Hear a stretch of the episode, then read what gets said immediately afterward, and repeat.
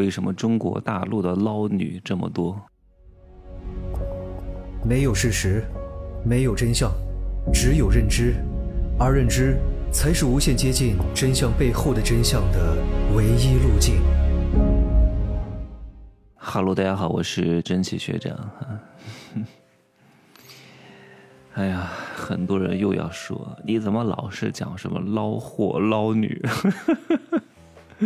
这是一个非常普遍，但是大家也没有办法逃避的话题啊。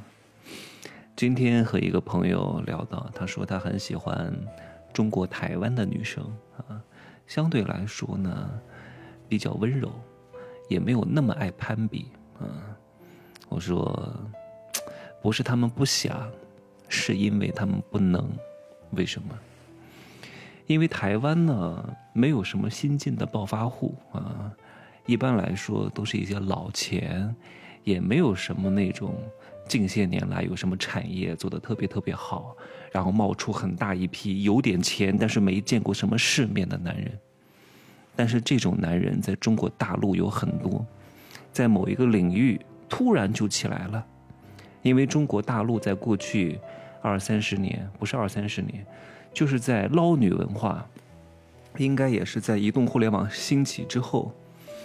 才慢慢的盛行的，也就是过去的十多年，有部分的人通过部分的项目做起来了，譬如说币圈的，譬如说搞灰产的，譬如说搞一些什么其他的项目的，挣了点钱，这帮男的，但是因为这帮男的没什么文化，没什么见识，语言能力又不行，然后呢，自身的性魅力也不是很够，从小呢被女人排斥，被女人打压，然后从小不受女人待见，然后比较油腻。这帮人呢，突然出现了一批，正是因为这帮人的存在，才让很多捞女有了可乘之机。捞女的猎杀对象是谁？不是我这样的人啊，也不是那帮老钱，就是这帮有点钱但是没见过什么世面、没什么文化素养，也没有什么性张力的男人，通过猎杀他们来挣钱。所以中国大陆的女生杀气很重，为什么？一方面有这样的客户存在。另外一方面呢，也是因为他们的小姐妹们，天天说哇，我又坑过哪个男的搞了不少钱，哇，我又通过哪个男的给我买了包包哇，所以天天都在攀比。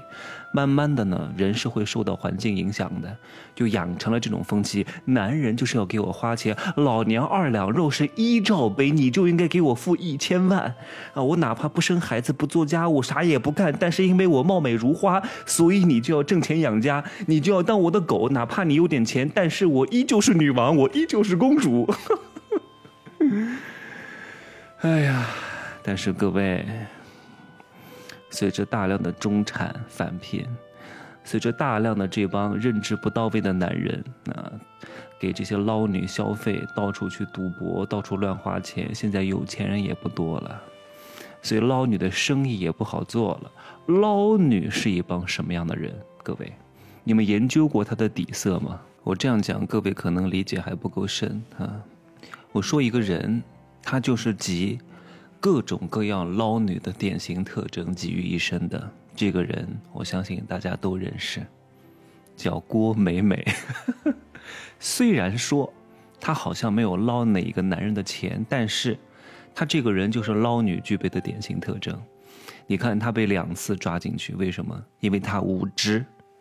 因为她文化程度非常之低，因为她的价值观已经彻底的烂掉了，他是不会干什么好事儿的，他是不会干什么正事儿的，他只是表面光鲜，自以为自己拥有了主流社会地位的一些捞女群体的一个注脚而已。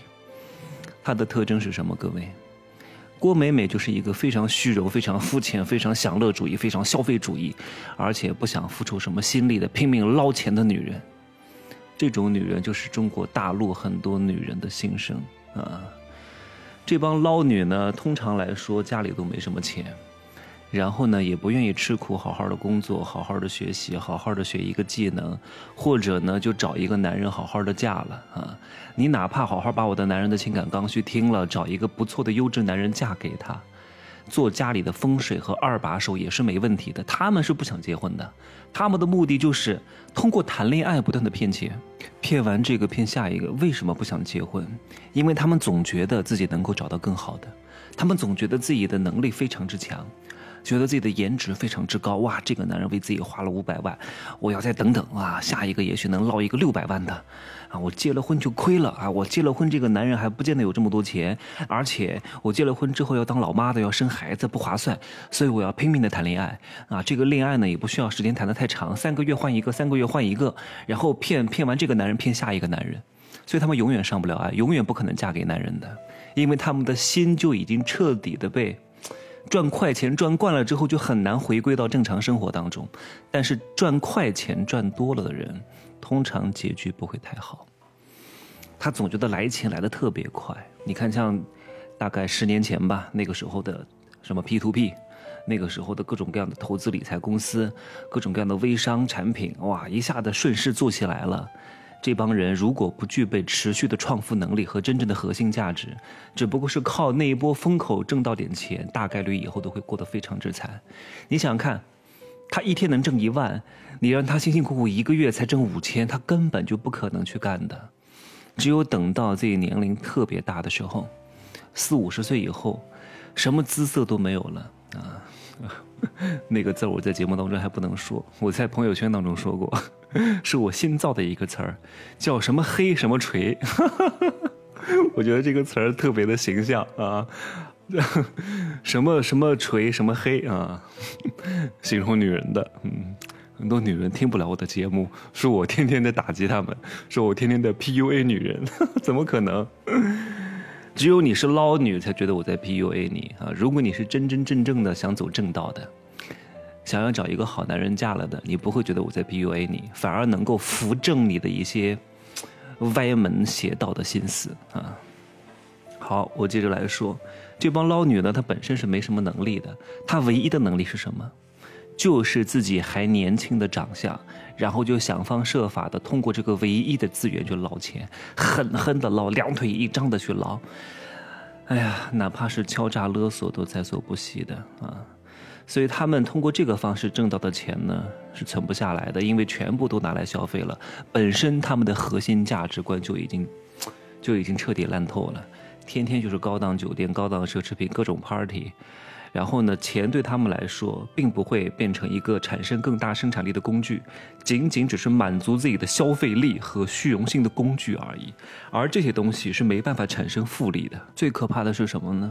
他们对这个世界丧失了敬畏之心，他们对事业没有尊重，对成功没有尊重，对金钱也没有尊重，他们对任何人都没有什么尊重，因为在他们的世界当中。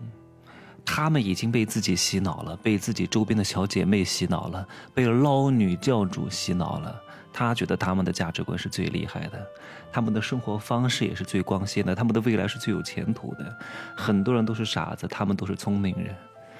可是他们不知道，美色这个东西只能对屌丝群体来收割啊，在网上。王公贵族，真正的老钱有钱人，美色对他们来说唾手可得，根本就不是什么稀缺的。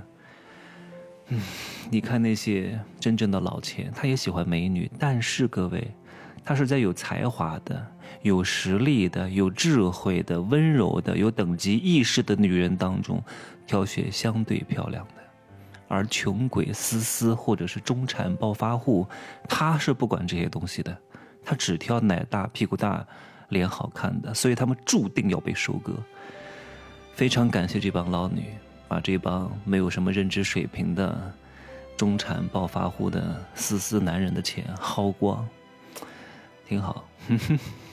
他们也配这些人啊！王八看绿豆，看对眼了，比较适合。说到这儿呢，我又想到另外一个组织。因为我知道我的粉丝当中、学员当中、听众当中有很多这个公司的人啊，是一个医美机构，叫什么宋啊，现在改名了，叫什么严宋。懂的人就懂，不懂的人呢，我说全名你也不清楚啊。大家已经心领神会了。我不能说这个组织里边的全部人啊，至少这个公司里边的人呢。大多数的经销商和所谓的代理和所谓的医美咨询师，她都是女人，而且是被男人深深伤害过的女人。